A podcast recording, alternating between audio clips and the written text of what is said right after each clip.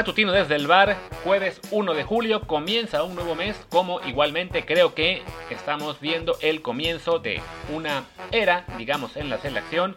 una década creo yo puede ser, en la cual cierto jugador va a vestir cierto número muy importante, pero antes de eso, les recordaré como siempre, bueno, que yo soy Luis Herrera y que nos pueden seguir en Twitch, twitch.tv, diagonal Martín del Palacio o twitch.tv, diagonal Luis RHA, para ver ahí el programa que hacemos en vivo, por lo general lunes, martes y jueves, pero incluso cuando no hacemos programa, de todos modos ahí estamos prácticamente toda la semana, a eso del mediodía, 12 y media tiempo de México, después de Keri News, para hablar del fútbol mexicano y otros deportes también, y de la Euro y muchísimas cosas más.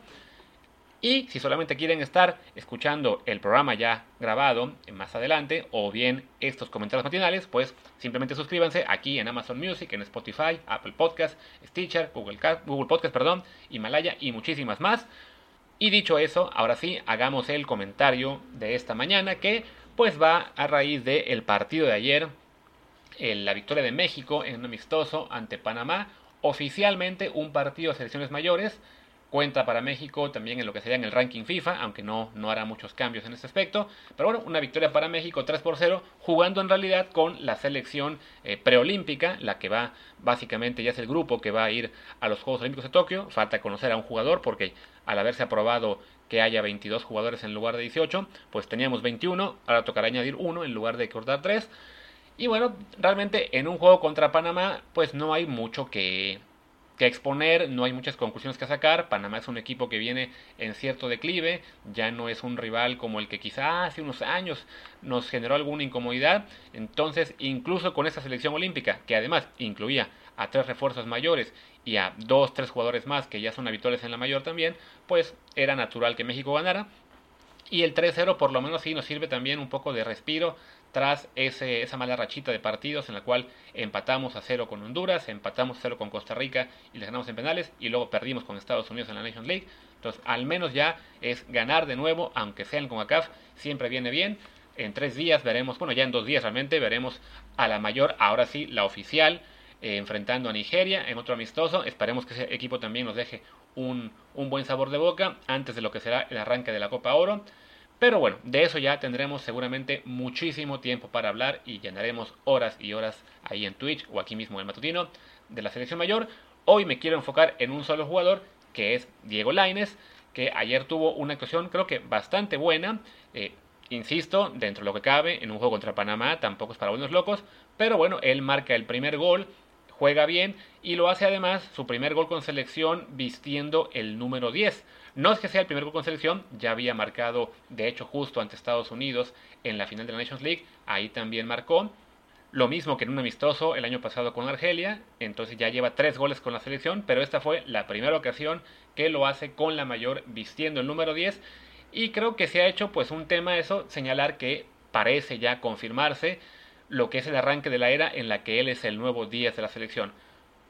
Vamos a ser muy claros, él no es aún el mejor jugador mexicano, no está camino a convertirse, como algunos quieren exagerar, en el nuevo Messi o en la mega estrella que nos haga campeones del mundo, no, no creo que sea su futuro, pero dentro de nuestra realidad sí es bueno ver cómo los pasos que está dando Diego en los últimos meses son cada vez más notorios y va imponiendo su presencia, no solo en el Betis, donde yo confío que ya esta próxima temporada va a ser titular más habitualmente y con menos visitas a la banca,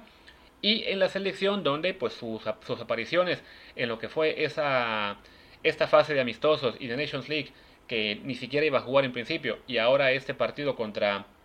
contra Panamá, pues se está viendo el crecimiento que ha tenido, ¿no? Recordemos bueno, que en México además el número 10 pues tiene, ha sido un número digamos que ha tenido dueño permanente por un buen rato, en su momento fue Cuauhtémoc Blanco, excepto por la etapa en la que estuvo pues digamos castigado en la era La Volpe, después de Cuauhtémoc, eh, Giovanni Dos Santos también utilizó esa camiseta básicamente desde 2011 hasta 2018 en el Mundial, aunque claramente ya no era él eh, un jugador pues de la, de la calidad, de la categoría que había mostrado entre 2011 y 2015,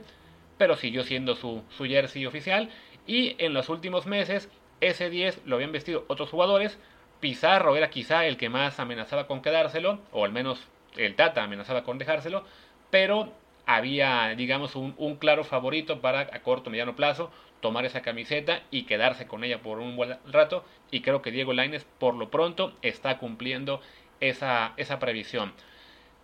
Lo comenté incluso ayer en Twitter como parte de una campaña que andamos haciendo, eh, que aprovecharé para hacer comercial. Y si pueden, vayan a mi Twitter, arroba LuisRHA, y denle clic, like o RT a ese tweet que menciono, lo de Diego Laines, por favor. Que creo que sí, básicamente Diego se va a convertir en el 10, quizá para la próxima década, porque bueno, hablamos de que tiene 21 años, tendrá 30 en 2030, así que bien puede ser esta década la que él domine como número 10 a la selección. Y como siempre hay algunos cuantos que, que de inmediato repelan y que no, no les gusta que se mencione esto, o que me acusan de estar ya influenciado por Taravisa, o que estoy vendiendo humo. Y digo, gente, por amor de Dios, dejemos de ver la selección con la playera del club, ¿no? Yo sé que la mayoría de esa gente que ataca a Diego Lainez es ese grupo que pues no le gusta porque es eh, jugador surgido de la América, como también hay que decir que hay gente que ataca a Charito porque es jugador surgido de Chivas, pero pues a fin de cuentas Diego Lainez jugó en la América, ¿qué fue? Dos años y ya no va a volver probablemente no volverá nunca. Si acaso vuelve será ya con 34, 35 años, después de una carrera por buena parte de Europa y quizá incluso en la MLS, no sé, esperemos que no. Entonces, ¿para qué aferrarse a atacarlo simplemente porque salió del club en el cual, eh, pues, o el club al que, nos cae mal, ¿no? Y me incluyo, yo soy antiamericanista, pero bueno, Diego Lenes es un, es un muy buen jugador, un gran prospecto, hay que disfrutarlo, ¿no? Voy a insistir, no es un jugador que nos vaya a convertir en campeones del mundo, no, no tiene potencial para ser el nuevo Messi, no, eso es algo clarísimo, pero sí puede llegar a ser un jugador de los alcances que están teniendo últimamente tipos como Chucky Lozano, como Raúl Jiménez, como Tecatito, quizá incluso un paso más adelante que ellos, y eso creo que ya me parece bastante bueno para lo que es la selección mexicana, nuestra historia y, y nuestras aspiraciones reales, ¿no? Así que disfrutemos ver este avance que va dando Diego Lainez poco a poco. Esperemos que también en los Juegos Olímpicos demuestre esa gran calidad, como lo hizo precisamente su, su predecesor en el, en el número 10 de la mexicana, que fue Giovanni Santos, que en los Olímpicos de Londres fue una de las figuras del equipo mexicano, más allá de que se perdiera la final por lesión.